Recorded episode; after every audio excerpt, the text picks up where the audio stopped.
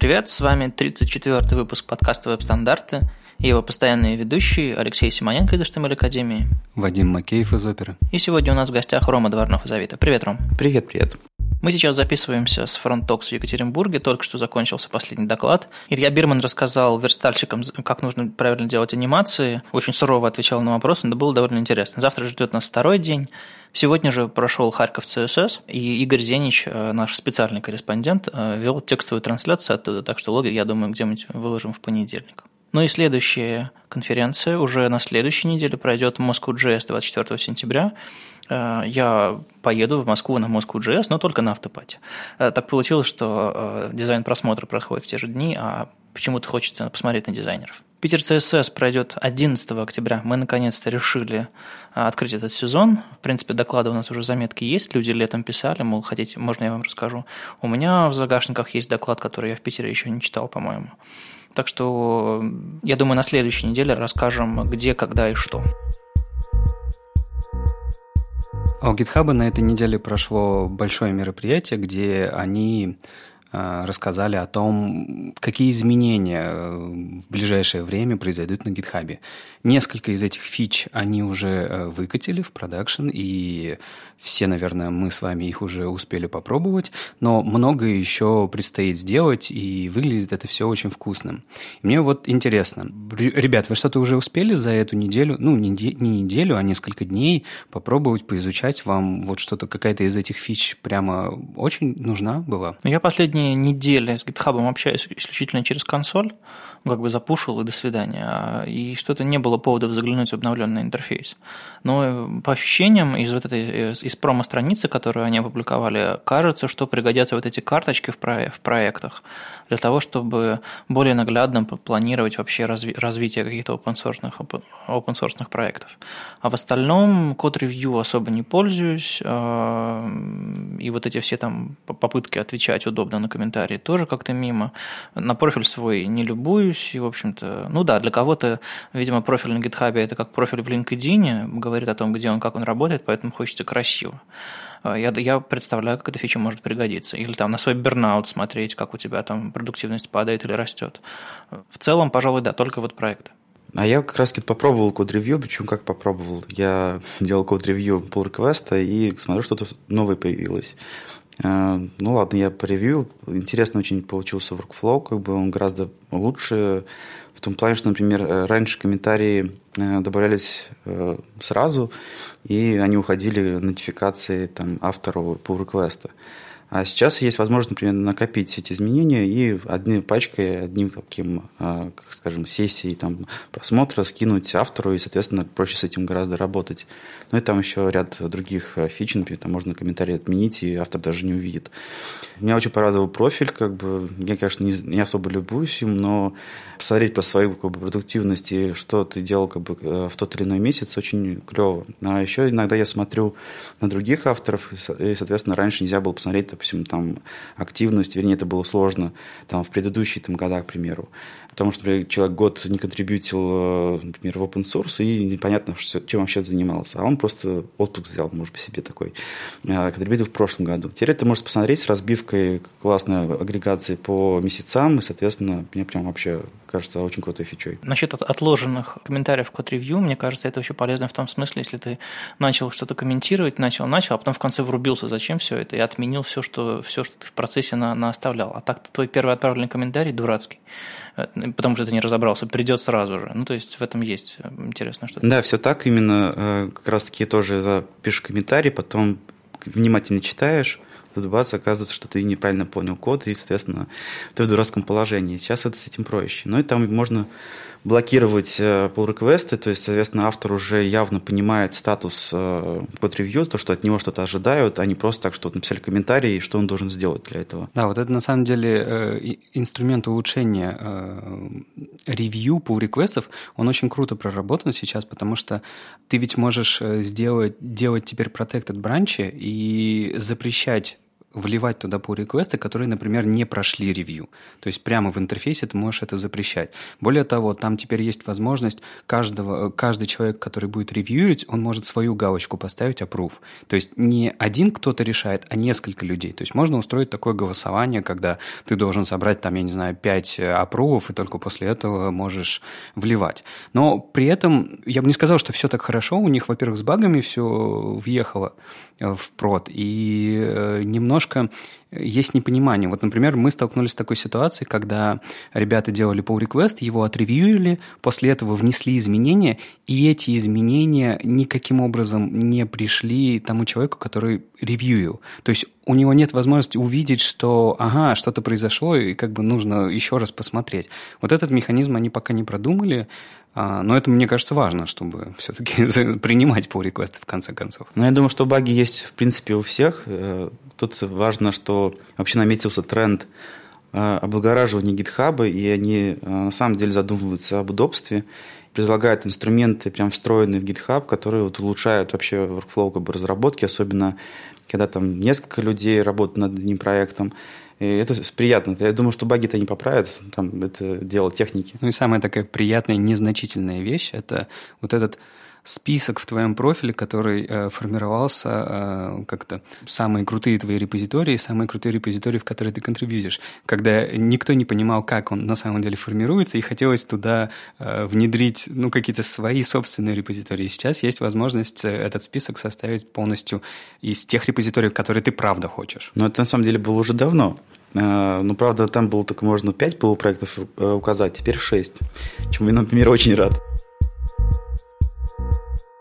Еще на этой неделе вышла бета Chroma 54. Там из интересного кастомные элементы новенькие V1, те самые, о которых договорились многие браузеры, они которые просто придумали в Google. И там еще интересная штука под названием Broadcast Channel. По сути, это развитие идеи пост-месседж для общения между окнами. Но теперь оно не такое примитивное, как, как в общем-то, оно есть, а оно позволяет общаться по, по схемам там, от одного ко многим и так далее. То есть это просто развитие идеи. Ну, как, не знаю, как Fetch был развитием идеи там, XML HTTP реквеста, как там развитие спецификации. То есть, видимо, следующий уровень э, технологий. Еще мне очень понравилось, что они продолжают наступление по фронтам со стороны железа, и там э, появилась экспериментальная поддержка WebUSB. То есть это доступ к железке, которую воткнули в вашу, в вашу железку. Ну, то есть это что-то такое совершенно непонятное. То есть я еще глубоко не копал, но звучит, с одной стороны, очень интересно, с другой стороны, как-то очень опасно, потому что я помню все эти автораны на флешках, а если этот авторан на флешке залезет прямо в мой браузер, это будет, ох, как весело. И, по-моему, они, кстати, включили, как и в случае с веб-блютусом, они включили uh, Origin Trials, то есть uh, тестирование на, uh, на, на основе ключей, которые можно получить по, по заявке для своего сайта. Ну и вместе с этим вышел Safari Technical Preview следующий. Мы в прошлом выпуске уже немножко спекулировали о том, что же выйдет, что же выйдет в Safari 10 в итоге, и видели changelog, и уже вроде как свыклись с тем, что не будет гридов, фетча и всего остального. Хотя хотя вроде браузер еще не вышел. И тут выходит Technical Preview 13 мы, по-моему, так подзадумались, а может быть, а может быть, ко вторнику все-таки еще что-то появится в Safari 10 из того, что мы ждем. Ну, давайте по порядку. Что же появилось в Safari Preview 13? Они очень перепилили фетч, именно Наверное, именно поэтому они его не включили по умолчанию в Safari 10, ну, по крайней мере, всех ченчлогах, которые мы видели. Они продолжили работу над Custom Elements. Версия 1 как раз те же самые, которые в Chrome. И много-много там всяких разных изменений. Э, опять же, вычищают браузер, улучшают, в общем, вычищают баги. Но самое интересное, что они теперь заменяют флешовый контент в YouTube, автоматически заменяют его на HTML5 версии прямо в браузере. Вот это вот очень интересно что они так решили пофорсить. Ну, мне кажется, очень пора, потому что некоторые современные разработчики уже не знают, что такое флеш. Они думают, что это баннеры. Я такое слышал, кстати. Еще из интересного там появился линк Real Preload, то есть такая возможность э, управлять загрузкой ресурсов вашей страницы более гибко. А, и это, в общем-то, хороший знак, потому что вот эта штука довольно-таки молодая, и она, по-моему, в, во всяких там хромах появилась тоже сравнительно недавно, а тут раз и, и Safari подтянулась. Ну и Рома сегодня читал доклад совсем недавно, буквально там предпоследний или э, на фронтоксе, и рассказывал про CSS-парсер, который он пишет, э, но об этом мы сегодня еще поговорим. И тут в Safari неожиданно они внедрили поддержку CSS Escape, э, способы генерировать строки, делать, допустим, селектор или там, по-моему, даже можно значение сделать. Ром, расскажи, я, может, что-то не так понял. CSS Escape на самом деле нужен для того, чтобы любую произвольную строку сделать валидным идентификатором. То есть фактически, например, э, это позволяет использовать, например, в айдишнике те символы, которые нельзя там использовать при обычном, э, ну, в обычном случае. Э, каким это образом делается? Таким, что символы экранируются по определенным правилам. Это можно, конечно, сделать ручками, но лучше довериться уже специальному API, либо полифилу, который уже давным-давно написан. И, соответственно, там будет у вас валидный идентификатор, и, соответственно, вы можете использовать безболезненно, то есть без опасений в селекторах как раз-таки. Например, как, э, то есть недостаточно просто взять э, значение ID и вставить его в селектор и думать, что всегда будет работать. Это может когда-то сломаться. Соответственно, прежде, чем вставить эту строку э, в селектор, просто ее нужно пропустить через CSS Escape, и тогда у вас точно никогда ничего не сломается. Мне нравится, что разработчики Safari, да и других браузеров избавили разработчиков фронтенда от необходимости лезть в CSS Object Model и выяснять самим, как же нужно эскейпить такие штуки. Они просто внедрили API готовые уже. Чем меньше у нас возможностей на ошибку, тем лучше, конечно. Ну и были новости на этой неделе про спецификации еще. HTML 5.1 стал предложенной рекомендацией. Не знаю, я поставлю пиво тому, кто скажет разницу между предложенной рекомендацией и кандидатом в рекомендации. Э, ну да, видимо, видимо, Рома сегодня выпьет за мой счет. Так, э, в общем-то, там больше формальностей, и они больше занимаются бюрократической работой, бюрократической не в плохом смысле, а в смысле организационной работой, для того, чтобы упорядочить спецификацию и двинуться наконец-то уже к HTML 5.2 более ориентированный на будущее, потому что 5.1 все-таки подчищал то, что, ну, был, короче, патчем таким к 5.0, который, в общем-то, в сложные годы рос. В общем, в чем разница между proposal э, recommendation и рекомендацией? Э, дело в том, что любая э, спецификация – это фактически рекомендация по поводу фичей. И ее делают люди, которые далеки от разработки браузеров обычно. Хотя, конечно, там в группах рабочих участвуют разработчики. Но далеко они не все знают. А так вот, они формируют э, набор фичей, как бы определяют, как они должны работать, но они на самом деле не знают, это реализуемо или нет.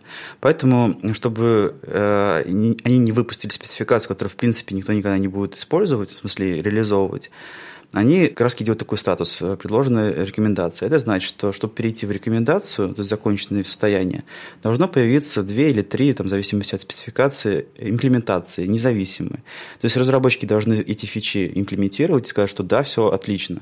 Но все мы с вами знаем, что когда начинаешь что-то реализовывать по ТЗ там, или по спецификации, находятся всякие странные кейсы, э, какие-то белые пятна и прочие вещи, которые нельзя учесть, просто оперируя как бы какой-то теорией.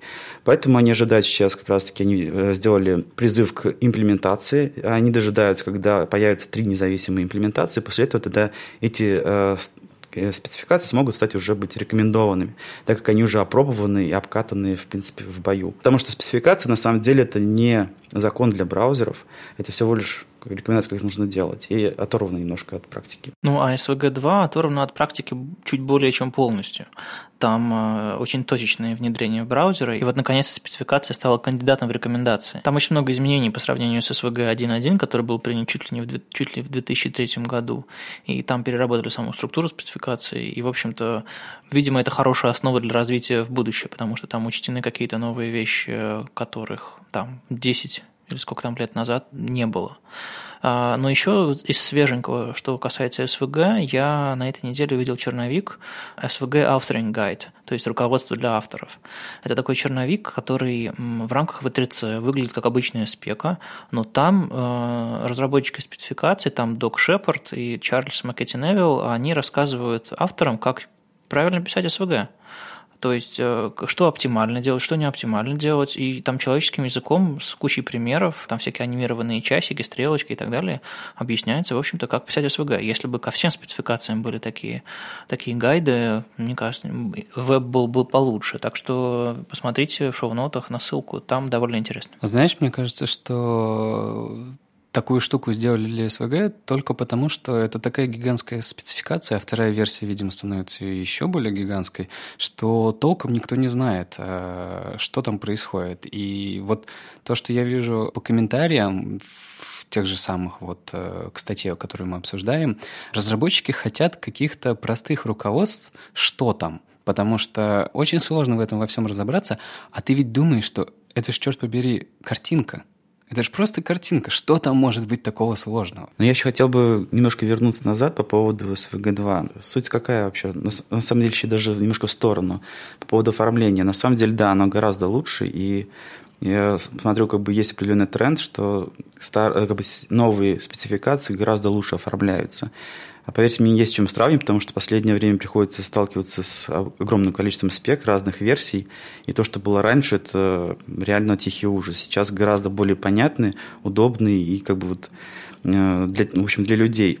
А если говорить про SVG2, то здесь какая ситуация? Как Вадим сказал, что э, предыдущее было принято в 2003 году, вероятно, то есть очень рано, на самом деле, очень давно. И тогда, если вспомнить, какой был веб, тогда был E6, у нас не было такого обильного использования JavaScript, API, которые мы сегодня используем каждый день, их практически не было. То есть был очень как бы, другой, на самом деле, вот, shape of интернета, вернее, of веб-платформ. И поэтому как бы, на тот момент как бы, э, люди думали, э, которые писали спецификацию, несколько, несколько иначе. Они делали такие интерфейсы, которые вот но нигде еще не используются, не имели практического применения.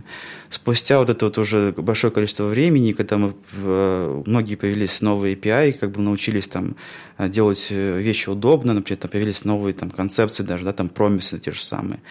Вот, э, соответственно, стало понятно, как же сделать э, то же самое, только более удобно. Поэтому там большая часть спецификации это не про новые вещи, а про исправление старых. То есть там добавляются новые интерфейсы, старые, наоборот, удаляются, упрощаются каким-то образом.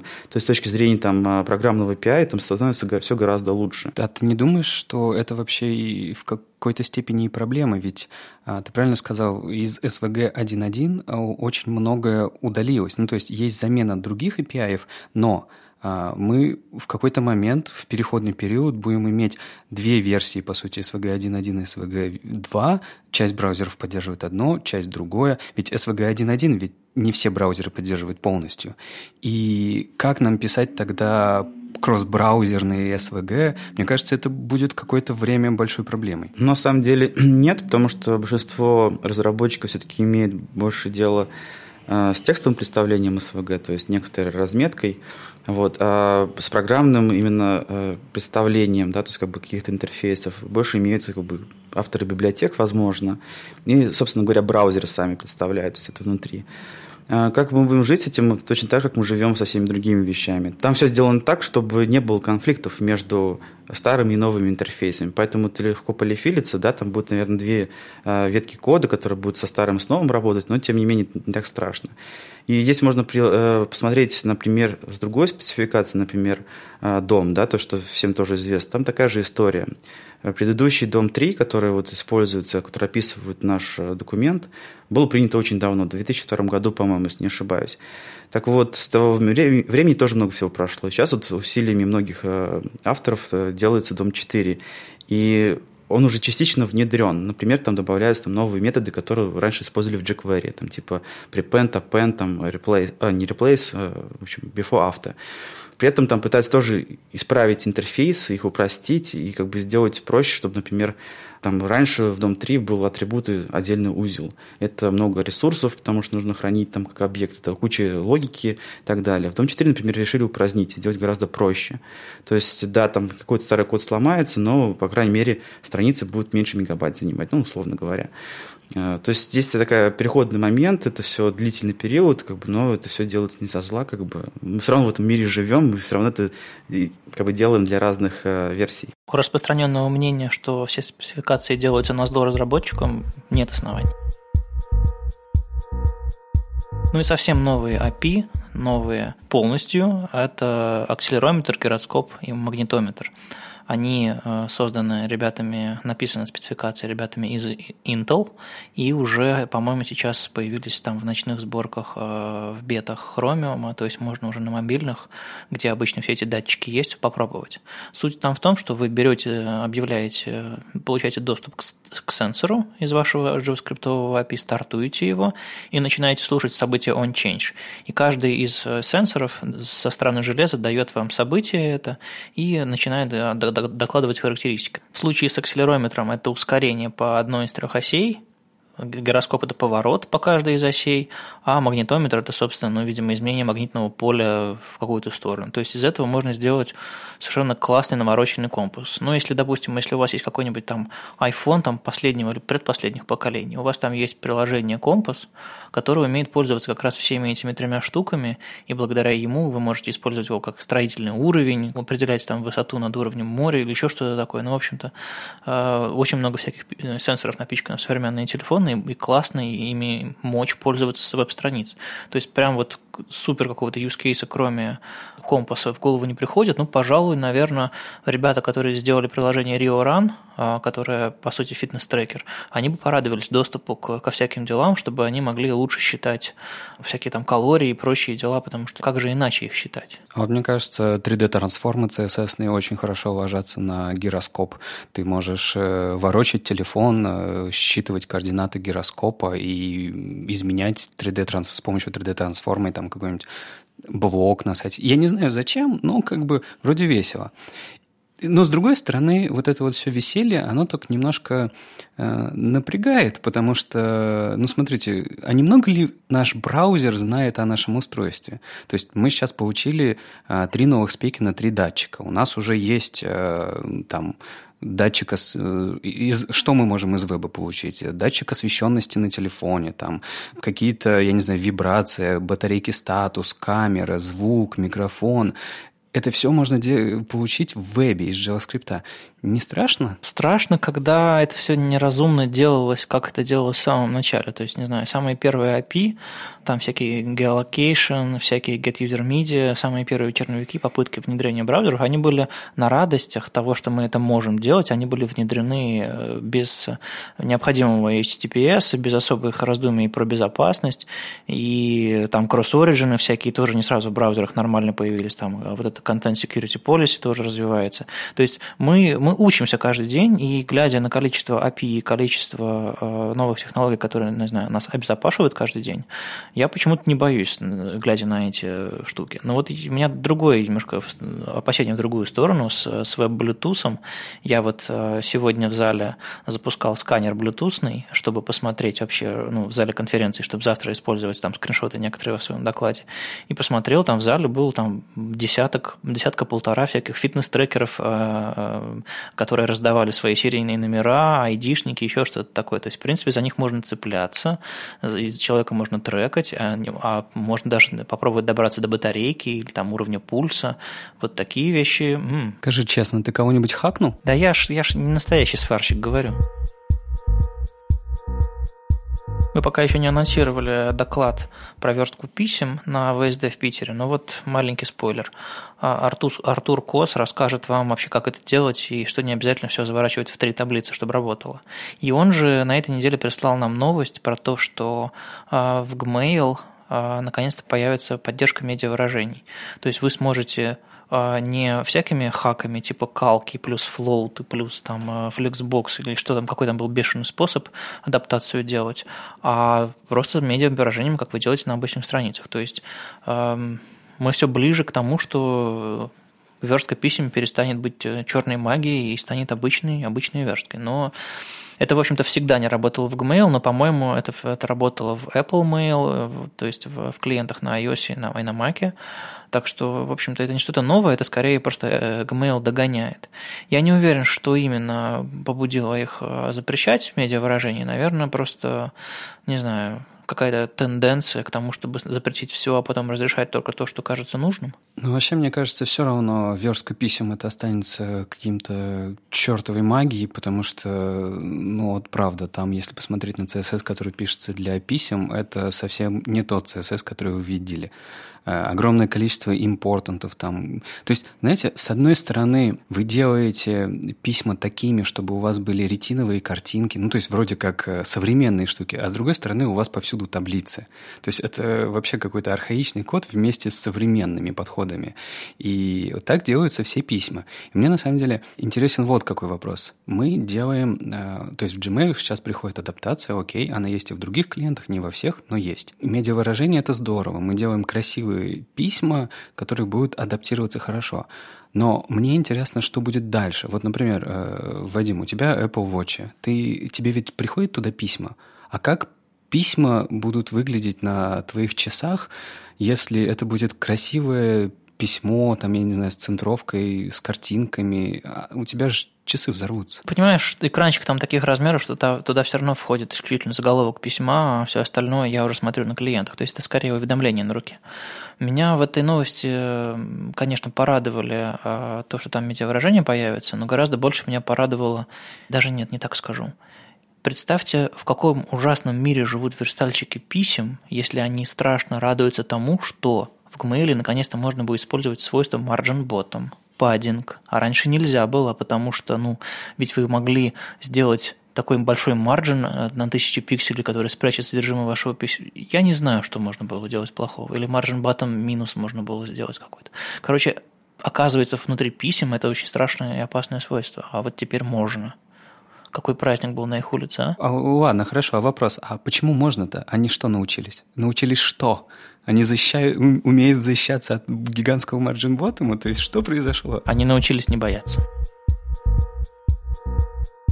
Новость, особенно греющая мое сердце, как человеку, увлеченному типографикой и вообще графической частью веба в частности, а, это новые вариативные шрифты, над которыми поработали Google, Microsoft, а, Adobe и кто ж там еще. В общем-то, все, все, все засветились. Тим Браун на этой неделе рассказал в блоге TypeKit про то, как это вообще будет работать, и э, Джон Хадсон рассказал более подробно про OpenType 1.8, следующую версию, и, в общем-то, как это все будет использовано и внедрено. Ну, в общем, суть сводится к тому, что у вас есть один шрифт, и внутри него есть вариативная насыщенность. То есть там не просто запакованы много глифов одного шрифта, там э, они так описаны, что вы можете управлять этой насыщенностью программно. То есть э, это совсем другой принцип к формированию шрифта. Мы исторически всегда рисовали шрифты от руки, мы, человечество. От этого сложились все современные формы. А теперь, когда мы понимаем, как шрифт устроен и как его можно генерировать и как, для читабельности и там, для, для разных э, носителей, э, мы, видимо, пришли к следующему шагу в развитии типографики, когда это все нужно, можно и нужно программировать это немножко убивает, с одной стороны, э, ощущение от типографики, потому что мы привыкли к тому, что она такая немножко теплая ламповая. И, собственно, этот вопрос я недавно на Тайписбурге, э, конференции по типографике в, в Питере, задал Юрию Гордону, известному шрифтовику, спросил, мол, стоит ли считать э, вот эти вот начертания, которые можно генерировать программно, а не просто вырисовывать, чем-то бездуш... бездуховным и убивающим шрифт. Он сказал, что как бы он этого особо не боится, это, в общем-то, вполне логично логичный этап развития шрифтов, и вопрос исключительно, как это все выполнено. Просто он показывал в своем докладе, как он всякие э, глифы руками, все эти завитушечки рисует, это просто другой стиль, наверное.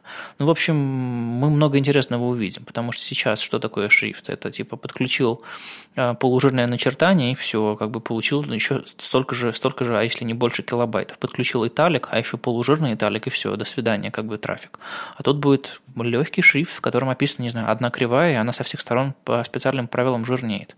То есть с интересом жду первых реализаций, чтобы посмотреть, как это работает на самом деле. Вообще выглядит и та гифка, которая была в статье, очень э, вкусно. Это и правда, ну, прям здорово. Я не знаю, насколько придется стараться этого добиться, но выглядит здорово. Единственное, мне кажется, как и э, странная аналогия, но тем не менее, как и с форматами в WebP, эм, э, у нас совсем не готова окружение для этого. Ведь нету ни редакторов, ни это надо поддерживать системой, браузерами, рендерингами. То есть кучу э, мест, где нужно поддержать все эти новые фичи, чтобы оно наконец-то заработало. Э, выглядит здорово, но я боюсь, что это совсем не скоро будет. Эй, ну давай просто помечтаем. И, кстати, одной из интересных а, use cases для таких шрифтов является шрифт подстановка фалбеков. То есть смотри, ты можешь пока грузится твой шрифт крутейшая, нарисованная от руки, ну, то есть нарисованный по старым правилам, взять вот этот легкий шрифт, в котором ты можешь э, характеристики вариативно изменять, и подстроить его так, чтобы он был максимально похож на тот шрифт, который грузится. И это будет идеальным файлбеком, потому что сейчас на системный шрифт довольно сложно найти, который подходит к тому шрифту, который ты хочешь использовать на сайте. Ты все равно видишь визуальный скачок. А когда ты можешь настраивать характеристики более тонко, тут как бы все интереснее становится. Поэтому если появятся вариативные системные шрифты. Это будет совсем классно. Ну, а раз ты предлагаешь, давай помечтаем. Представляешь, если бы вот можно было бы делать э, морфинг из дефолтных шрифтов в твой кастомный, чтобы это было, чтобы он не подменялся, а чтобы он просто, ну, вот так же, как в этой гифке, он превращался из одного шрифта в другой. Вот это вот прям вообще. Илья Берман сегодня сказал, морфинг – это дорого, нужно делать блендинг, то есть чтобы одно из них э, исчезало и появлялось другое, так что не надо вот. Еще на Хабре э, был хороший обзор на этой неделе шрифтов в вебе от 2016 года. Из песочницы на Хабре периодически вылазят интересные экземпляры, и в этот раз все было интересно. А там, в общем-то, обзор последних всяких статей на тему типографики, как там подключать шрифты, как там кодировать, там фонд дисплей, фонд фейс и так далее. Ну и вообще э, про, про, про CSS современный относительно шрифтов. От типичного перевода или обзора эта статья отличается тем, что там специально специально даются ссылки на русскоязычные версии, поэтому если у вас сложности с тем, чтобы следить за э, русскоязычными статьями, которые появляются то там, то сям, то, в принципе, это хороший сборник, там есть много интересного. Так что, если типографика ваша, или вы чувствуете, что немножко отстали и хотите в эту сторону двинуться, в принципе, хороший обзор. Это и правда хороший обзор на русском. Если вы не читали статьи Зака, то почитайте хотя бы эту. И там есть отдельный абзац про дефолтные локальные шрифты, которые у вас есть в системе. А, а вы же понимаете, что самая лучшая загрузка шрифта – это выбрать дефолтный шрифт. А, но с ним, как известно, есть э, ряд затруднений, что на разных операционных системах разные дефолтные шрифты, поэтому вы так немножко играетесь э, в человека, который может, который может подобрать пару шрифтовую. И я вот недавно нашел, совершенно случайно, возможно, это старый сайт, но я его нашел совсем недавно. Он называется Font Family Reunion, который fontfamily.io. Это такой хороший сайт, в котором вы можете ввести какой-нибудь э, ваш стандартный шрифт, который вы хотите использовать, например, Helvetica, и увидеть, что ему подходит на Windows Arial, там на Android робота, и типа это ок, он более-менее одинаково похож. Но, например, если вы будете загружать этот шрифт на какой-нибудь Windows Phone 8, то там дефолтный шрифт не будет найден нормальной пары. Там лучше всего будет подходить Segoya UI, но он на самом деле не такой. И это такой хороший сервис, чтобы просто проверить э, ваш выбор вашего локального шрифта. Традиционная рубрика «Наши пользователи ВКонтакте удивлялись». На этой неделе они удивлялись, зачем дизайнерам знать JavaScript. В серии A Book Apart э, выходит э, книга JavaScript для веб-дизайнеров, и, э, в общем-то, да, справедливо удивлялись, но, понимаете, веб-дизайнер на Западе – это немножко другой человек, это не человек, который рисует картинки, и уж тем более не иллюстратор, это человек, который еще и верстать, скорее всего, умеет или, по крайней мере, представляет. И регулярно выходят какие-то статьи или, или какие-то книги, в которых э, речь идет о веб-дизайнерах. И, ну, просто не, не думайте, что речь о просто дизайнерах. И, на самом деле, даже просто дизайнеров было бы неплохо понимать, как можно набросать простой прототип. Хотя, наверное, стоит, конечно, начать с HTML и CSS, но если вы уже продвинулись э, достаточно, то почему бы, почему бы не изучить JavaScript, раз уж выходит хорошая книжка. Поэтому книжку рекомендую. Ребята, правда, хорошо объясняют. Я сейчас дочитываю книжку про SVG Криса Койера. Там, ну, я ее дочитываю просто потому, что я тормоз. Книжка очень маленькая. А мне нравятся вот эти все книжки из серии Букапарта. А, они хоть и написано, что там JavaScript for Designers, э, там, я не знаю, Git for Humans, HTML5 for designers, SAS for designers. Это не значит, что они на самом деле для дизайнеров. Это просто как бы новый способ вам рассказать, что книжка dummies. А, это хорошие книжки, которые простые вещи объясняют очень простым языком. Я не знаю, я вот себе закажу, когда выйдет эта книжка. На самом деле, меня лично это не удивляет, потому что у нас в компании Э, дизайнеры, например, сами э, заинтересованы в том, чтобы знать там, JavaScript и верстку и так далее. Они сами ходят на курсы. Э, у нас внутри фронтендеры устраивают им некоторые лекции, помогают им изучать этот вопрос. И они как раз вот изучают для того, чтобы лучше понимать, во-первых, саму платформу возможности, а во-вторых, делать какие-то прототипы. И они делают иногда такие безумные вещи, которые вот, ну, кажется, дизайнерам только рисуют в фотошопе, да, они бац, тебе делают почти что готовую какую-то штуку, причем сложно там какая-то с интерактивом, там, с анимацией, вот, и там только вот отполировать, там, сделать, там, чтобы работало во всех браузерах, в принципе, готово. Ну, бывает такое. Конечно, это, этого не, не в массе, но тем не менее. Поэтому у нас дизайнеры уверены, что э, нужно знать, во-первых, веб-платформу и JavaScript, и это помогает им самим, как бы, и, в принципе, в целом все становится лучше. Ну а где эта грань? Будет ли книжка C++ для контент-менеджера? Этого я не знаю. Это, конечно, это меня бы удивило больше. Хотя на самом деле э, продукт-менеджеры тоже должны знать, как работает э, платформа. Если, например, э, тот, вернее, продукт, который они ведут, если, например, там это продукт-менеджер какого-нибудь браузера, то, конечно же, должны знать C, как бы, хотя бы как он выглядит. Мне немножко не хватает иногда в общении с людьми, это такое признание, понимание, что такое алгоритм в человеческих умах. А, и вот, наверное, вот этому в школе точно стоит учить, если уж не C++, а, чтобы все знали, что такое алгоритм, как можно построить действия, как можно всякие логические цепочки строить и так далее. То есть, ну вот в каком-то смысле я понимаю о чем-то. Но мы потихоньку начинаем скатываться вот в эту кроличью нору CSS, про которую хотим сегодня поговорить с Ромой по мотивам его доклада. В конце этой недели вышел SAS 3.5, э, точнее релиз-кандидат его пока что. И что интересно, сегодня тоже был доклад по CSS про кастомные свойства Павла Ловцевича. Он прочитает его и в Минске, и, может быть, еще на каких-нибудь ВСД ближайших. Доклад, правда, хороший, э, сильный обзор. В этом САСе три с половиной, собственно, они начали поддерживать кастомные свойства. Точнее, понимаете, как, что значит поддерживать? Не ломаться.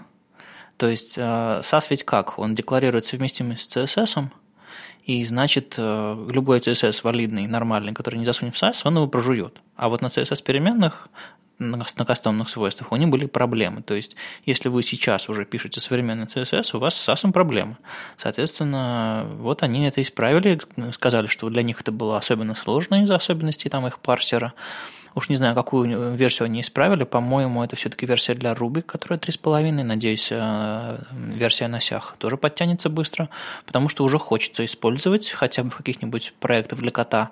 Но вот нельзя было. Так что, я думаю, релиз будет скоро. Но еще они там, конечно, ввели там новые типы в, свой, в своем этом прекрасном языке программирования. То есть они язык продолжают развивать.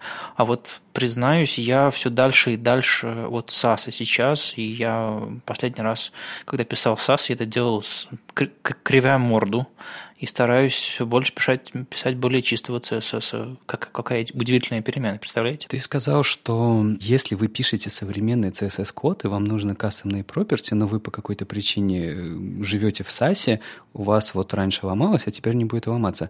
Но я восклицаю, а зачем? Зачем, если ты пишешь современный CSS-код, в котором у тебя уже есть кастомные property? Это очень современный CSS-код. Зачем, черт побери, тебе SAS тогда? Ну, представь себе такой стек. То есть ты берешь э, из SAS используешь, не знаю, какие-нибудь там цветовые функции переменные, а потом берешь э, и, не знаю, накидываешь сверху э, post-CSS плагин, который конвертирует их в статические переменные, ну, то есть разрешает их э, таким образом. И делаешь это до SAS, вернее, после SAS, SAS сломается. Ну, в общем, можно, в принципе, найти много хороших способов выстрелить себе в ногу, а можно это совершенно наивно сделать, просто думая, что новые технологии неплохо было бы попробовать. Просто, ну, они стали совместимы с CSS, с будущим CSS, это правильный шаг. Может быть, даже который не поможет там сотням верстальщикам, сотням тысяч верстальщиков по всему миру, но совершенно точно поможет им развиваться дальше без тормозов. Вот это, вот это движение, идти более к современному CSS-коду, оно прямо прослеживается в SASE не только на кастомных property, но они ведь еще и поддержали возможность заведения значений в квадратных скобках. То, что у нас, по идее, будут, когда появятся гриды. И до этого точно так же SAS мог ломаться, потому что у него квадратные скобки использовались для их собственного типа данных списка.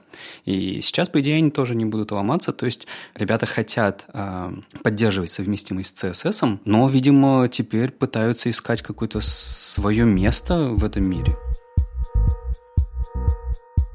Ну, раз уж мы упомянули в свои пост CSS, давайте, давайте расскажем про эпический топик, который был на этой неделе. В официальном бойлерплейте Create React App э, фейсбуковском, который, собственно, предлагает простое решение, как завести приложение на React, открыли топик, мол, как бы нам э, добавить э, будущий CSS – будущие спецификации и как-то их транспилировать, или как это называется, а, на манер э, всяких бабелей, мол, как бы пишем современный CSS, а он совместимый для старых браузеров. Ну и, естественно, речь зашла про пост CSS, про CSS Next и так далее. И по ходу дела начали вскрываться какие-то некрасивые вещи. Например, автор большинства как раз вот этих э, CSS Next плагинов, по-моему, CSS Next всего, Максимилиан, э, или как его там зовут, сказал, что, знаете, ребята, что-то мне этот пост CSS уже не того, я давно уже пишу, пишу на CSS в JS, и как бы плагины все сломаны, импорт сломан, все сломано, и зачем? Ну а с другой стороны, а правда, ребята в свой бойлерплейт искали штуку, которая давала им возможность поддерживать новые CSS-фичи прямо сейчас. Ну, то есть э, транспайлить их обратно.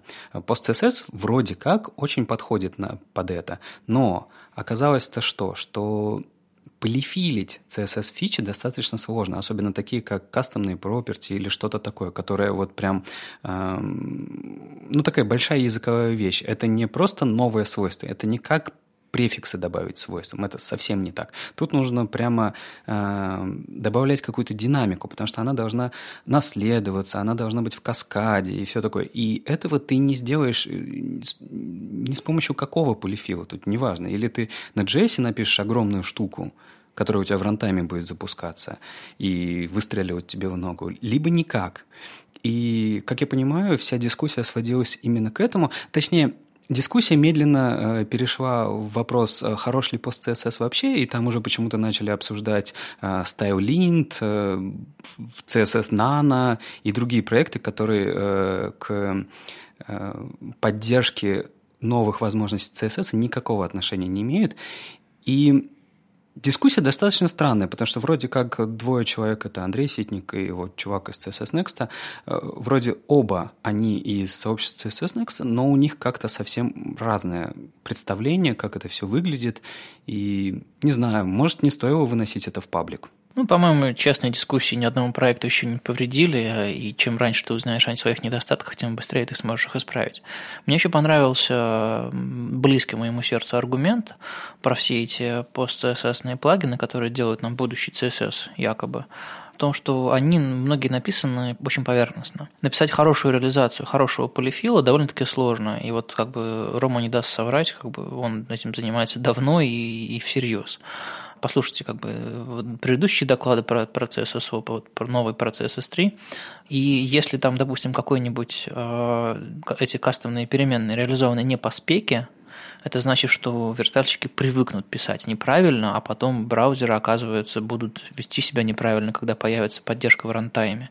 И вот такого же спокойного перехода, как с JS, типа мы просто перестали транспайлить, потому что браузеры все поддержали, такого уже не будет. Поэтому нужно очень внимательно и очень точно реализовывать, чтобы иметь вообще право называть это будущим CSS. А так это просто синтаксический сахар, который в очередной раз навернули в очередном плагине. То есть э, это, этот э, Максим а не Максимилиан, а он э, говорит, что, мол, как бы все плагины, которые импортируют CSS, то есть ну, склеивают его на манер SAS, они все, все поломаны, они все неправильно действуют. Какой смысл вообще их использовать? Я скорее поддерживаю скептиков в этом, в этом трейдике, мол, а, такого, как э, с JavaScript, совершенно точно не получится. И, наверное, нужно просто писать будущий CSS и, и ждать его реализации в браузерах. Или писать очень качественные плагины прямо вот по спекам. Там еще одну тему подняли, э, такую важную, видимо.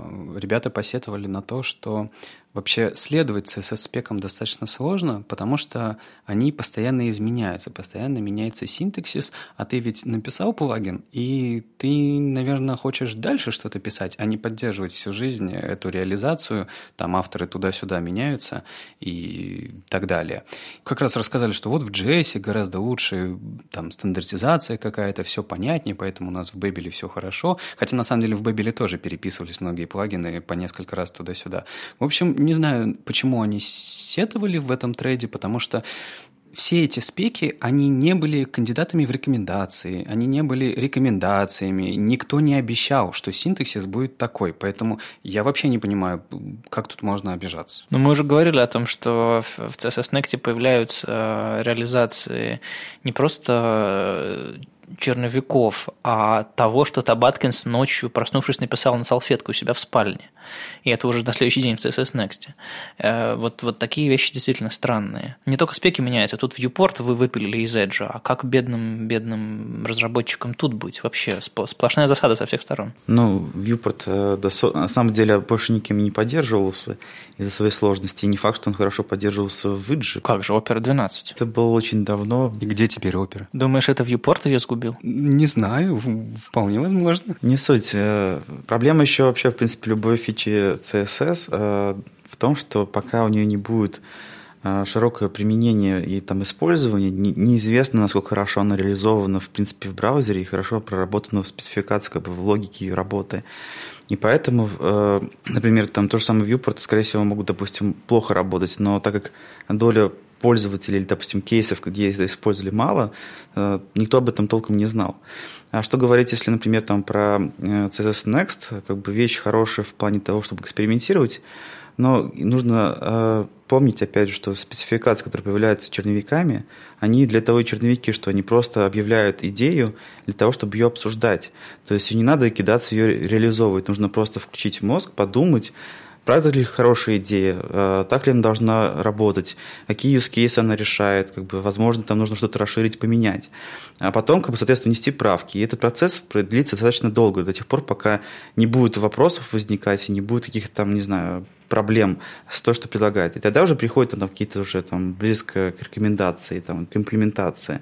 То есть, э, несмотря на то, что какие-то вещи сейчас предлагаются новые, там, то же самое этап пишет там на салфетках, они могут казаться здорово, э, клевыми и великолепными, но они нереализуемы, в принципе, в браузерах. И, допустим, никогда не будут в браузерах. И это не значит, что нужно сразу же эту идею реализовывать. То есть ее нужно обсуждать в первую очередь. А учить людей, как бы, что вот когда-нибудь будет вот это вот в CSS следующем, это, во-первых, Э, введение в заблуждение, вот, а во-вторых, соответственно, э, дает какие-то надежды, которые вот несбыточные. Фактически люди привыкнут, как вы сказали, да, там, к этому всему, а этого никогда не будет. Но будет, наверное, что-нибудь другое. Потому что, допустим, когда придумали те же самые CSS Variables, да, там идея была немножко другая изначально. И там было очень много критики. В итоге появился именно CSS Custom Properties, который решает гораздо большее число кейсов и интереснее гораздо работают. То есть это не то, что как бы вот совсем поменялось, ну, в смысле, это первоначальная идея, но она трансформировалась. Здесь как бы это может ожидать все, что угодно, то есть любую вот эту штуку. Поэтому ну, здесь нужно быть осторожней и помечать, что э, опасно это может поменяться или там сломаться. Ну, мое первое впечатление от э, кастомных свойств э, было такое, господи, что за уродская фигня, страшные API, и вообще почему оно не похоже на то, что я в своем любимом сайте использую. А потом, когда стали появляться статьи, когда я сам немножко поковырялся, я понял, ого, ага, ой, это совсем что-то новое. И оно благодаря как бы природе работы CSS и работает особым образом, поэтому, мне кажется, они, это та вещь, которая вдохнет новую жизнь в CSS, потому что это правда новый горизонт. Я с тобой согласен, что да, это на самом деле новая область, и думаю, что нас еще в ближайшие годы ждут крутые статьи, которые просто будут открывать какие-то новые возможности и показывать то, о чем мы даже не могли сегодня подумать, я имею в виду именно CSS Custom Properties. И там же там, помимо этого еще что там э, JavaScript API как бы есть для этого всего. То есть там можно делать какие-то вещи, которые мы даже сейчас пока не можем представить. Мне понравилась твоя мысль, Рома, о том, что нужно помечать пост-CSS плагины, о том, что они опасны и что-то такое. И ведь э, похожий механизм вообще-то работает в Babel. Там есть э, группы плагинов, разделенные по разным стейджам. И стейдж 0 говорит о том, что, э, чуваки, эту штуку использовать нельзя, она будет меняться сто раз. И у них этот процесс очень четко выстроен. У них нельзя что-то взять и запилить, там, я не знаю, в стейдж 4.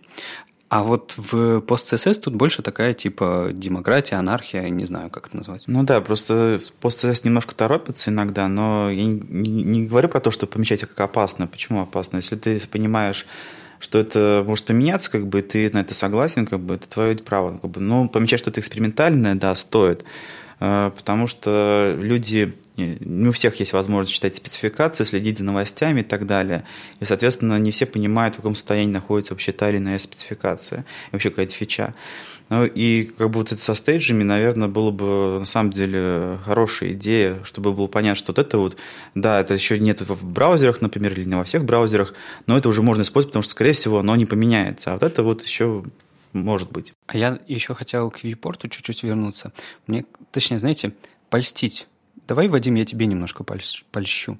Мне кажется, что э, ребята в Edge решили выпилить поддержку випорта после того, как послушали наш э, выпуск, где мы рассказали о том, что все-таки это сложно загружать HTML, потом парсить CSS только для того, чтобы узнать, как же на самом деле HTML отобразить. И мы ведь тогда с тобой придумали решение, например, заголовком это передавать. Ну, если метатег не хочется почему-то стандартизировать, давайте сделаем заголовком. Мне кажется, они просто послушали, прислушались к нам, и вот результат продолжайте делать так же. Тут как бы шутки шутками, а я вот так и не нашел ни одного черновика, который э, стандартизирует, пытается хотя бы стандартизировать мету viewport.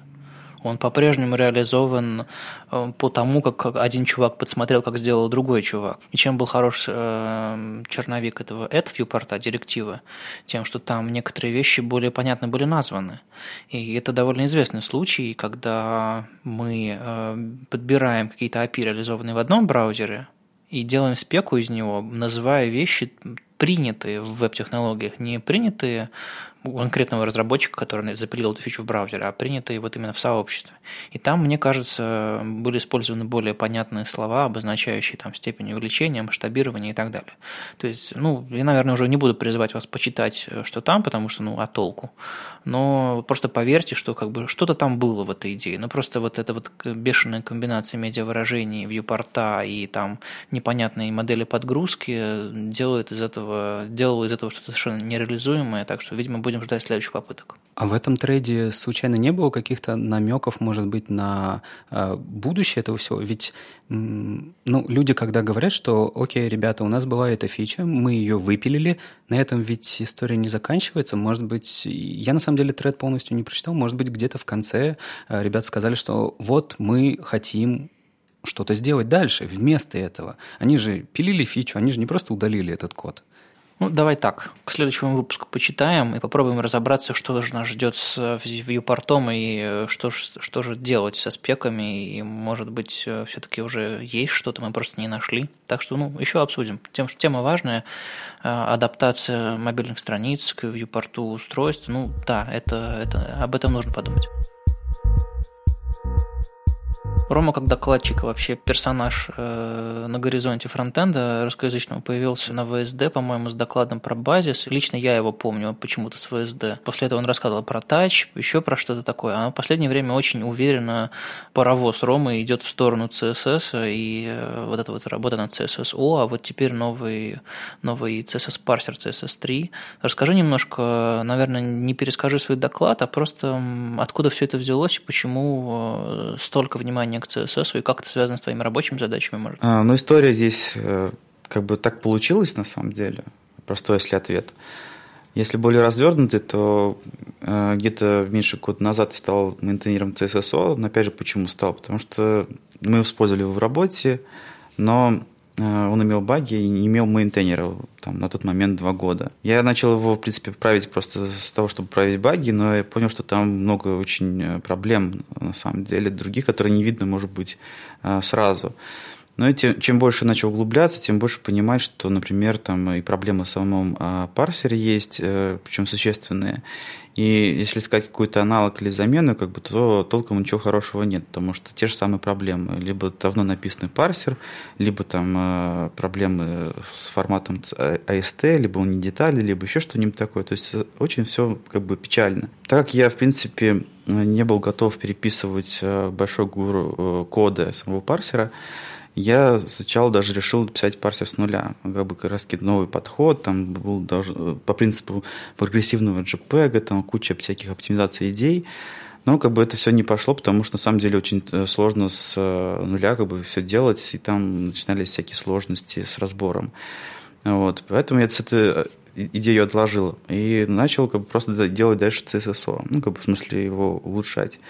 А потом как бы появлялись такие новые задачи, например, там э, нужно было э, добавить поддержку карт-кода, еще что-то такое. То есть существенно такие задачи, которые требовали много чего от парсера. Я начал постепенно, как бы, вот, то есть смотришь на эту страшную гору кода, как бы, ну а что делать? Закатываешь рукава и вперед потихоньку, понемножку там что-то править. И так я делал раз, два, три и так далее. Вот, и в итоге он поменялся кардинально, так что, в принципе, от предыдущего вида ничего не осталось. При этом получилось достаточно хорошо, э, и я понял, что, как бы, в принципе, встроенный парсер как бы, в э, минификатор особо не нужен, как бы, его можно использовать для других задач. В принципе, мы уже начали это делать. То есть э, мы анализируем там сборки CSS там, более там, как бы глубоко, там, чтобы перелинковывать какие-то ресурсы и там, переструктурировать, может быть, его, искать оптимизации какие-то. Так и у нас есть всякие различные идеи по поводу того, чтобы, например, динамически, динамически автоматически генерировать а, динамические состояния некоторых фрагментов верстки, то есть некоторых компонент.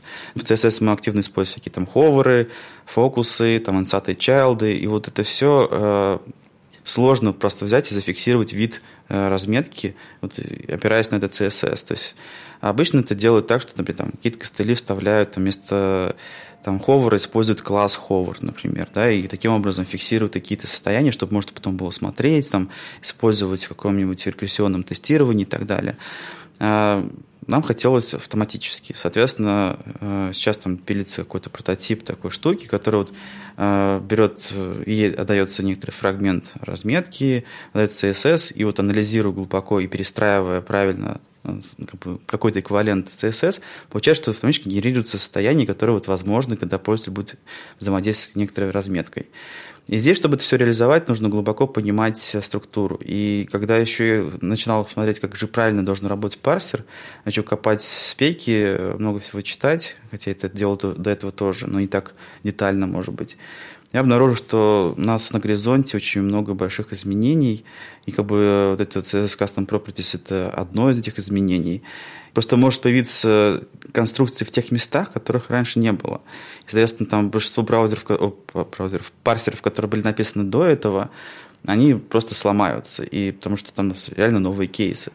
К этому нужно быть готовым. Э, соответственно, нужно написать такой парсер, который, во-первых, будет это правильно обрабатывать, во-вторых, будет поддерживаться, естественно, вот его будет проще э, адаптировать к новым вещам. А у меня давно такой вопрос, я не помню, спрашивал я тебя или нет, почему мы, по сути, переписываем браузерные парсеры, то есть уже парсеров независимых сколько есть, ну, штуки три, наверное, то есть там э, майкрософтовский, мазиловский, э, WebKit и Chrome, я думаю, у них свой парсер примерно одинаковый, ну, там у Opera был свой парсер, а он, в общем-то, нигде сейчас не живет. А тут раз и написать свое на JavaScript. Может быть, просто сишный код как-то реиспользовать? Это на самом деле один из наиболее частых вопросов сегодня. Когда я говорю про CSSO, как бы то же самое говорили. Здесь вот какая ситуация, что портировать какого-то браузера невозможно. Во-первых, потому что э, таким образом мы получим специфику этого браузера. Потому что сейчас, допустим, да, у нас современные браузеры, они там все делают по спецификации. На самом деле, э, после 2.1 CSS вышла отдельная спецификация, там, где расписана грамматика CSS, очень детально, там прям именно для авторов э, парсеров, по сути дела. Так вот, э, они сейчас делают все правильно, но у нас есть еще разные браузеры, которые там старые, например, и они парсили по-другому, и даже там разные версии там WebKit, Internet Explorer, Firefox и так далее, они имели свои определенные баги, свои определенные нюансы. И, например, там те же самые там запрефиксованные э, свойства, которых сейчас уже как бы нет, или там какие-то значения, либо же там какие-то нестандартные без префиксов. Как бы. Сейчас эти свойства утилизируются там, для определенной группы там, браузеров, да, и для того, чтобы что-нибудь похакать, то есть на самом деле какой-то workaround сделать. И мы не, не можем как бы ругаться на это и говорить, что это неправильно, то есть это так есть. Есть legacy код, который там, ну, как бы работает до сих пор. Есть на самом деле определенные рынки, где до сих пор там старые Е используются, там всякие Китай, Вьетнам и вот так далее. Есть мобильный WebKit, который очень много телефонов с очень старыми версиями WebKit. И там на самом деле столько нюансов, которые вот в принципе это ну, нестандартно. Это ну, на самом деле, по ошибке, либо какой-то, не знаю, там, инициативе разработчиков, но как бы вот мы должны поддержать. И цель э, парсера, вот этот э, CSS, который написан на JavaScript, учесть все эти нюансы в одном месте. То есть э, фактически парсить как все, как бы и учитывая все их грехи, можно сказать, прошлого и так далее. Ну, то есть ты пишешь не идеальный парсер, а вполне себе рабочий инструмент, который можно использовать во многих задачах, и он учитывает ну, историю развития CSS, парсеров и браузеров. Все так, да. У меня тогда в продолжение вопрос. А почему не какой-то текущий парсер? Почему, почему ты не пошел мейнтейнером или контрибьютором, просто, я не знаю, в тот же самый Гонзалес и на базе него не переписал все? Ну, краски Гонзалес э, являлся э, основным парсером в CSSO, вот, но он не развивался, там, не развивается с 2013 года, и фактически там CSS была несколько пропаченная, более лучшая версия, но все равно там, в общем-то, нечего было, нельзя было чуть-чуть поменять, как бы все стало хорошо. Там нужно было все совершенно сильно переделывать. Собственно говоря, это я и сделал.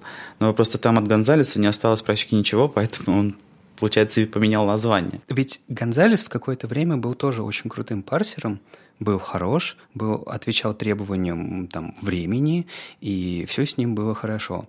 И ты сейчас, по сути, взял и переписал все с чистого листа и написал свой. Но может ведь такая же ситуация произойти через какое-то время, ты, например, перестанешь заниматься CSS вдруг, и CSS3 там какое-то время будет покрываться пылью, и придет, я не знаю, второй Рома, Дворнов, который напишет свой собственный парсер снова. И у нас получается такая цикличная история. Э, я не знаю, хорошо это или плохо, это просто наблюдение. Но еще хочу поправить просто тебя, что я его, можно сказать, что, конечно, он совершенно новый, но он постепенно трансформировался. То есть это не было там, что за один там э, комит как бы все там стало сразу хорошо. Это было постепенно, постепенно там в общем, доработайте напильником, вот этот из анекдота, это, это была история. То есть из паровоза сделал самолет, ну, условно говоря.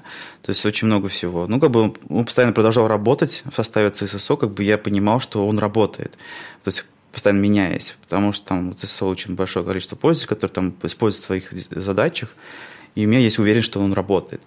Вот. Если писать с нуля, как бы новый совершенно парсер, э, это проблема, что как бы там возникнут все равно там, ошибки, баги и так далее, и ты не поймешь, что хорошо он работает или нет, пока не придут пользователи. А пользователь не будет писать, э, использовать, пока не будет популярным. В общем, там курица и яйцо. Я как раз нацелен на то, чтобы парсер был максимально просто для того, чтобы его мейнтейнить, как бы не обязательно там мной, вот, и расширять. Я сегодня рассказывал там про всякие синтаксисы, да, там, что автогенерация фактически там матчеров, там, проверки валидности э, свойств.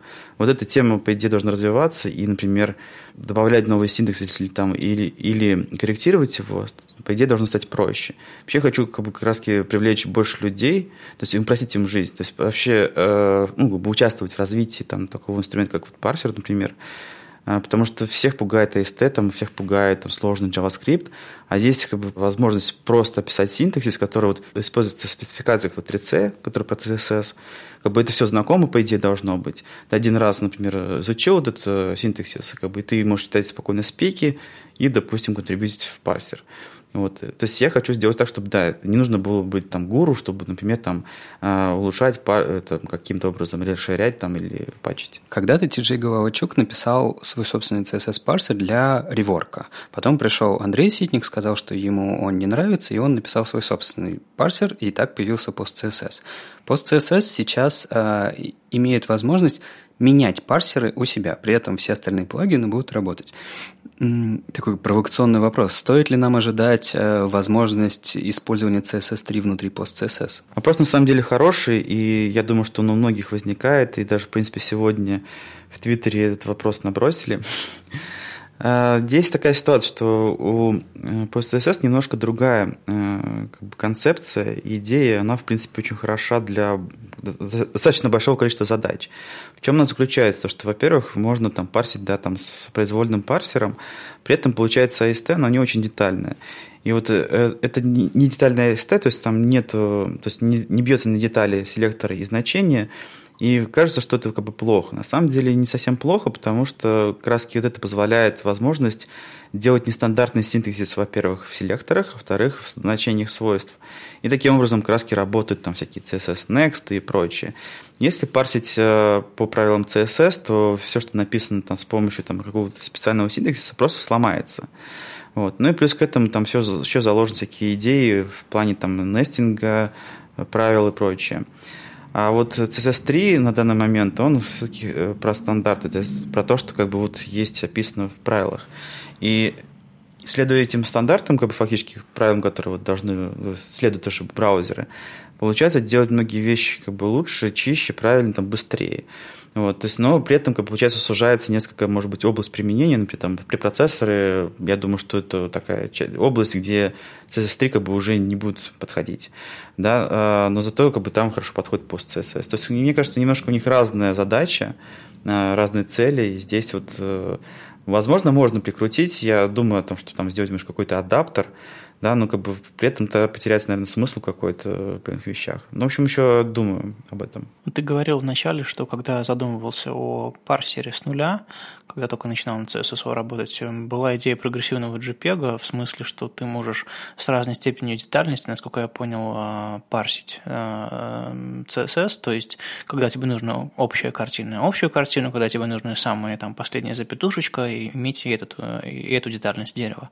А, но, судя по всему, если ты парсишь по правилам CSS, такого не получить, да? Почему? Получить. Ну, как бы, опять же, здесь есть разные правила. Есть э, общий синтаксис CSS, который там описывает Э, какие-то базовые концепции э, языка. То есть, например, что у нас есть там э, селектор, там есть блок, есть декларация, там значения там всякие есть дименшены, хексы и так далее. Но этого достаточно, в принципе, чтобы сделать базовый разбор. То есть, даже, в принципе, чтобы распарсить селектор там или, например, значение, не обязательно в детали внедряться, как, в принципе, пост CSS. Просто нужно там э, соблюдать баланс скобочек, там, что есть э, список разрешенных символов, как бы этого достаточно, чтобы, например, съесть все, пока мы не встретим какой-то специальный символ или там какие-то символы.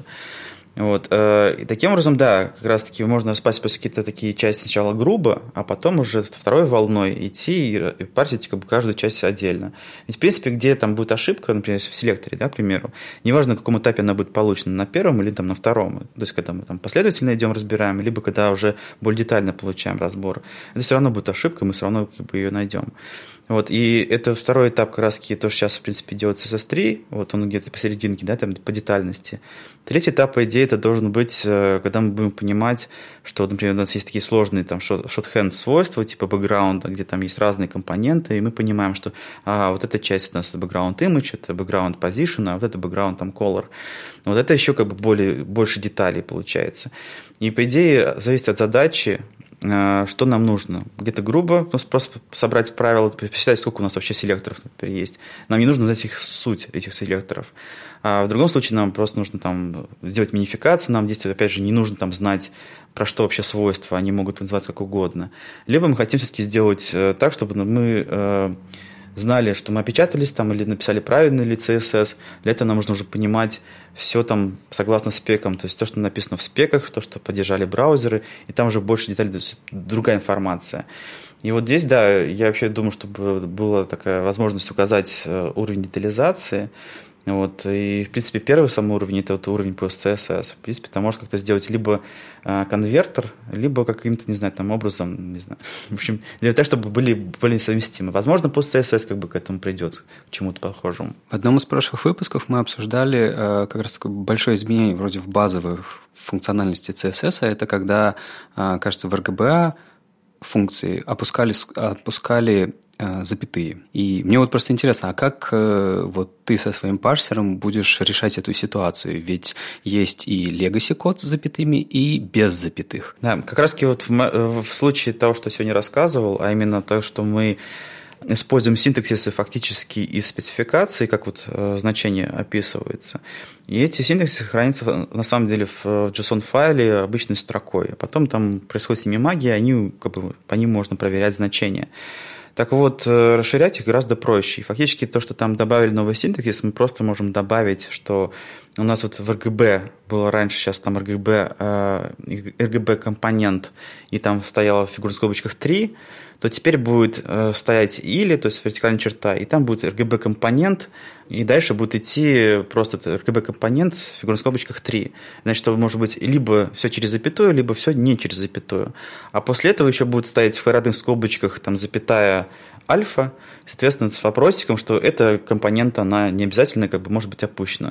То есть, чтобы внести новый синтез RGB сейчас вот этот парсер, достаточно добавить там, ну, штук 20 символов, наверное. Это все, что нужно изменить. Ну вот смотри, сначала решил э, адаптировать существующий парсер к своим задачам. Потом написал новый парсер. А куда дальше закатит тебя эта история с погружением в CSS. Э, может быть, следующий ты напишешь свою спецификацию, свой черновик. Насколько ты далек от этого падения? На самом деле я не знаю, как бы CSS это не моя тема с точки зрения, как бы я не особо там фанат верстки, да, но с точки зрения устройства самого языка, как, как все это работает, это оказалась очень интересная тема, потому что а, она пишется на самом деле академиками, то есть какими-то умными людьми, которые вот, ну, условно, академиками, которые в теории только рассуждают, делают и делают очень неплохо, потому что это работает, расширяется и продолжает жить, и как бы, в принципе, нас удивлять. А, то есть с точки зрения, скажем так, вот, низких каких-то вещей. Но я обратил внимание на то, что, во-первых, а, судя по всему, нет каких-то каких инструментов или каких-то вещей, которые могут позволить понять, насколько правильно все составлено, там, не знаю, описано, нет ли там каких-то проблем. Потому что когда я запустил вот это вот э, сбор синтаксисов э, из спек, и там пытался что-то мачить, как бы я сразу наткнулся на кучу проблем. И как бы если бы эти э, то, что я сделал, как бы делал кто-то другой, он бы также наткнулся на те же самые проблемы. А, например, там то же самое, что я сегодня рассказывал, опять же, э, вот из словаря этих э, синтаксисов, которые вот на МДН, да, там собираются очень долго достаточно, ну, большим количеством людей, там э, фактически опечатки, которые, в принципе, делают синтаксис невалидным. А когда я начал мачить уже эти синтаксисы на реальные CSS, обнаружил, что как бы что-то не мачится, а не мачится правильно, потому что там ошибка в самом синтаксисе я пошел смотреть в спеку, и там это, это там какая-нибудь опечатка есть. То есть получается, что есть опечатка спеки, все как бы ее видят, но они как-то вот думают, ну, так же не должно работать, описан текст по-другому должно работать. И они как-то вот делают это все, э, в общем, как-то нивелируют эту проблему. А тут, получается, если у тебя есть инструмент, у тебя просто не будет такой возможности как бы ошибиться, потому что ты попробуешь чтобы, э, поэкспериментировать со значениями, ты увидишь, что это не работает. Ты найдешь проблему. Вот, хотелось бы, моя, как бы, вот, не знаю, в этом случае миссия, может быть, в какой-то степени, это дать э, разработчикам браузеров, там, или подсказать, вернее, там, кто делает спецификации, что вот можно использовать какие-то такие инструменты, и вот, как бы, не знаю, там, что спеки были более проработанными, там, меньше содержали э, глупых ошибок, то есть таких вот. Разработчики браузеров, разработчики спек уже успели тебя заметить? Ты кому-то написал, мол, ребят, смотрите, я тут новый парсер сделал. Ну, там, не знаю, в WWStyle можно прийти, ведь наверняка. Дело в том, что, да, все это вот э, большие изменения, как бы, и вообще вот этот парсинг синтаксисов появились прям буквально недавно, то есть э, последние две недели э, перед конференцией, и сегодня слушатели FrontOx, в принципе, впервые вообще про это узнали, как, в принципе, до этого мало кто знал. Э, то есть такой эксклюзив получился. У меня еще не было возможности связываться со всеми там, э, людьми, как бы, опять же, сложно найти, понять, кому идти.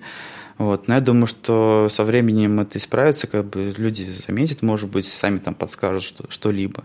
А зато мы сделали как бы, достаточно много всего интересного, всяких там плагинов и прочих вещей. То есть люди уже могут попробовать, там, не знаю, в Sublime, например, а, вот этот уже линтинг, как бы, синтаксис каких-то свойств, и уже сказать свой первый фидбэк. Потому что когда ты на этой неделе сделал твит по поводу вот этого валидатора, а, онлайн, мне сразу прислали там штук 13, наверное, ишью, который быстро поправил, опять же, потому что там синтекс легко управится. Я уже понял, что как бы вот в принципе, работает для большинства случаев, то есть там особых сильных таких проблем нет, можно двигаться немножко дальше. Ну, я могу тебе пожелать не совершить тех же ошибок, которые совершил Гонзалес, загнувшись. Он был, правда, хорошим парсером, и CSSO, когда появился только вот в первые дни, он был хорошим оптимизатором, прям, по-моему, структурная оптимизация у него была одна из первых вообще среди минимизаторов, оптимизаторов. А, и вот учтя эти штуки, сделать продукт не просто open source, а доступным open source, чтобы в него можно было контрибьютить. И вот эти вот простые синтаксисы, это, по-моему, важная штука, да. На самом деле, да, вот я не хочу замыкать на себе э, какую-то вот это, что я там лидер как бы какой-нибудь, не знаю, там движение парсинга CSS. Нет. Я вполне допускаю, что э, вот эти вещи, которые я сделал, это как бы в принципе квинтэссенция моих экспериментов. То есть это я не сразу с первого раза там написал там все хорошо, там парсер там писался, там э, тюнился там несколько месяцев, там куча экспериментов было. То, что в нем есть, есть то, что в нем есть сейчас, как бы это все как бы уже лучше из того, что у меня получилось э, получить. А, ну, возможно, это можно улучшить, но это не важно. Главное, чтобы другие посмотрели на это все, как бы, в принципе, э, сделали какие-то вещи, может быть, их себе адаптировали. То же самое пост CSS, наверняка, я думаю, что, а, видя, что я написал парсер, который детальный, он быстрее пост CSS, который не детальный, вот, переймут какими-то, там, не знаю, оптимизации, какие-то подходы к разбору, еще что-нибудь такое. И это, в принципе, мне кажется, для меня самого, как бы, самая лучшая, наверное, вещь, что другие смогут взять уже какие-то наработки и как-то вот это все распределить. Если кто-нибудь попробует и инструменты, то, что я показал, там, валидаторы и прочие, и там использует себя где-нибудь, и, и будет меньше фактических ошибок, там, всяких, там, не знаю, статьях и прочего, это тоже, в принципе, маленькая победа. Как бы здесь важно показать возможность, что это возможно, да, остальное же люди придумают, что с этим делать, как бы, и там, либо сделать какие-то отдельные проекты, либо просто обратно будет контрибьютить. Но я еще э, сегодня говорил, что очень много планов, вот, еще впереди достаточно много интересных задач, вот, я думаю, что получится что-то интересное. Ну, здесь уже ничего не добавить, не убавить, будем просто закрывать. С вами был 34-й выпуск подкаста «Веб-стандарты» и его постоянные ведущие Алексей Симоненко из HTML Академии. Вадим Макеев из оперы. И сегодня у нас в гостях был Рома Дворнов. Слушаемся на следующей неделе. Мы будем записываться, наверное, как-нибудь из Москвы, где-нибудь по дороге. Не знаю, что-нибудь получится. Ну, в общем, пока. Пока. Пока.